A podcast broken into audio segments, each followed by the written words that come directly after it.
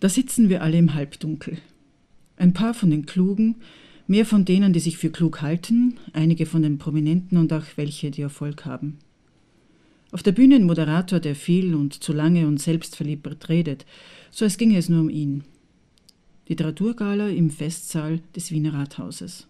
Kaum ein Unterschied zu anderen Galas. Hier könnten auch abendlich verkleidete Installateure oder Gastronomen sitzen und auf eine Auszeichnung hoffen. Ich versuche dem zu folgen, was auf der Bühne passiert. Preisverleihung für die besten Jugendbücher.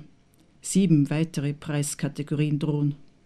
Ich nehme noch ein Mini-Salzstangerl aus dem Brotkorb und bestreiche es mit der längst zu weich gewordenen Butter.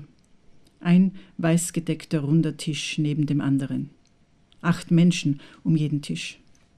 Mein Nachbar deutet auf die Weinflasche im Kühler. Ich nicke.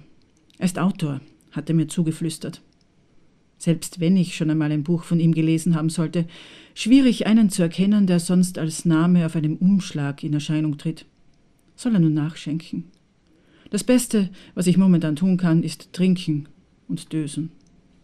Ich bekomme ja keinen Preis. Ich bin bloß hier, weil ich an einem Buch mitarbeite. Weißpunktheiten. Ausgerechnet. Weiß, Fernsehguru und Psychotherapeut mit eigenem Beratungszentrum, will seine gesammelten Weisheiten veröffentlichen. Ich bin keine Freundin von Heilslehren und esoterischen Welterklärungen, aber ich sollte ja ursprünglich auch nur Ungenauigkeiten korrigieren und etwas journalistischen Pep in den Text bringen. Das Ganze ist sehr gut bezahlt. Auch eine Chefreporterin vom Magazin kann ab und zu etwas extra brauchen. Weiß sitzt am selben Tisch wie ich. Wie immer ganz in Weiß, zur leichteren Wiedererkennbarkeit wahrscheinlich. Wenigstens trägt er hier keine seiner Roben wie im Weißzentrum, sondern einen weißen Leinenanzug. An sich ist er eher unscheinbar. Kaum 1,80 groß, schlank fliehendes Kinn, Anfang 50. Das Glänzendste an ihm ist seine spiegelblanke Glatze. Hat er wirklich keine Haare mehr oder rasiert er sich täglich gründlich den Kopf, weil es irgendwie zu seinem Image passt? Wo sonst noch ist er rasiert? Will ich eigentlich gar nicht wissen. Ich werde müde und schließe die Augen. Hat der Typ wirklich meditative Kräfte? Meditativ ist nicht gleichbedeutend mit einschläfernd, Mira. Müde machen das Dunkel im großen festlichen Saal und dieser öde Moderator. Eigentlich managt er ja einen deutschen Privatsender, aber aus irgendeinem Grund glaubt er besser zu sein als die Showmaster und Witzereißer, die er bezahlt was ja an sich nicht so schwer wäre. Er ist geborener Österreicher. Ich wundere mich immer wieder, dass Leute wie er in Deutschland für charmant und clever gehalten werden. Heute Abend haben wir ihn am Hals. Nebenweiß sitzt Ida Meulen, in etwa so alt wie ich, schlank halblange dunkle Haare, schwarzes Kleid mit etwas zu viel Spitze, große bunte Ohrgehänge aus Halbedelsteinen. In ihrem Verlag wird Weiß neues Buch erscheinen. Ich bin mir nicht sicher, aber ich glaube, die beiden haben etwas miteinander. Dass eine Frau wie sie etwas an diesem weißen Gefühlsschaumschläger finden kann. Andererseits, ihr Jungverlag gibt in erster Linie Lebenshilfebücher und Esoterisches heraus. Das verbindet wohl. Der Moderator kündigt eine kurze Musikbrücke an. Auch das noch. Er verlässt die Bühne und nimmt an einem der runden Tische am Bühnenrand Platz. Und schon setzt die Musik ein. Jazzstandards, interpretiert von einer finanziell verkraftbaren Formation. Es könnte schlimmer sein. Ich klappe die Augen zu, klappe sie wieder auf und nehme noch einen Schluck Wein. Mir scheint, als würde die Unruhe im Saal steigen. Ich sehe, dass an einem Tisch nahe der Flügeltür alle aufstehen und rasch aus dem Saal gehen. Die Musik verdient wohl weniger Höflichkeit als der deutsch-österreichische Privatfernsehmanager-Moderator. Ein Mann eilt nach vorne.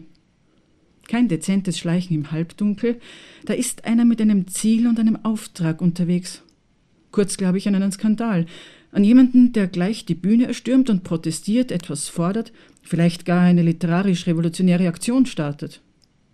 Doch dann bremst er ab, beugt sich sichtlich aufgeregt zum Moderator, der schon auf seinen nächsten Auftritt wartet. Tuscheln. Langer Hals bei denen, die mit am Tisch sitzen. Der Moderator ist aufgestanden. Er nickt. Er klettert auf die Bühne, er winkt der Musik. Diese setzt abrupter ab, als zu erwarten war. Stille. Jetzt hat der Privatfernsehmanager die volle Aufmerksamkeit des Publikums. Zum ersten Mal an diesem Abend. Er räuspert sich. Ich muss Sie bitten, den Saal und das Gebäude zu verlassen. Alle starren ihn an. Keiner steht auf. Es hat eine Drohung gegeben. In Zeiten wie diesen darf man nichts unbeachtet lassen, auch wenn es ein Scherz sein dürfte. Es besteht kein Grund. Die ersten Menschen sind aufgesprungen. Zwei Sessel fallen um. Kein Grund zur Panik. Gehen Sie ruhig zu den Ausgängen und verlassen Sie. Jetzt ist der ganze Saal in Bewegung. Ich stehe, suche nach der nächsten Tür. Alle Ausgänge scheinen schon jetzt verstopft zu sein. Wie sind die ganzen Menschen so schnell dorthin gekommen? Trampeln wie von einer aufgeschreckten Herde, der ein herannahendes Erdbeben spürt. Keiner schreit, kaum einer spricht. Drohung. Was für eine Drohung? Bombe? Wo? Wann? Hier riecht es eigenartig. Ich versuche flach zu atmen. Giftgas. Mira, behalte die Nerven. Das sind die Brenner für das Buffet. Blitze. Blitzlichter der Fotografen, die im Saal waren. Verlassen Sie das Gebäude und halten Sie sich an die Anweisungen der Sicherheitskräfte. Ihnen kann nichts. Ein Mann stöhnt auf. Erste Schreie. Plötzlich scheinen sie alle zu schreien. Raus hier, oder gibt es kein Entkommen mehr?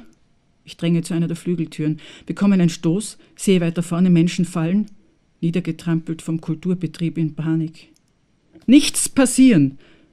Dann springt auch unser Moderator von der Bühne und rennt. Ich sehe mich um.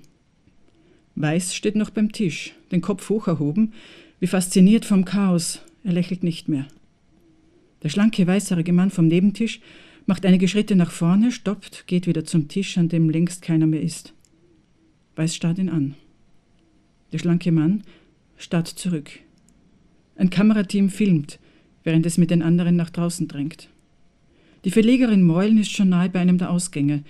Bevor die Menschenmenge sie frisst, ruft sie Weiß etwas zu. Die Arme in seine Richtung gestreckt.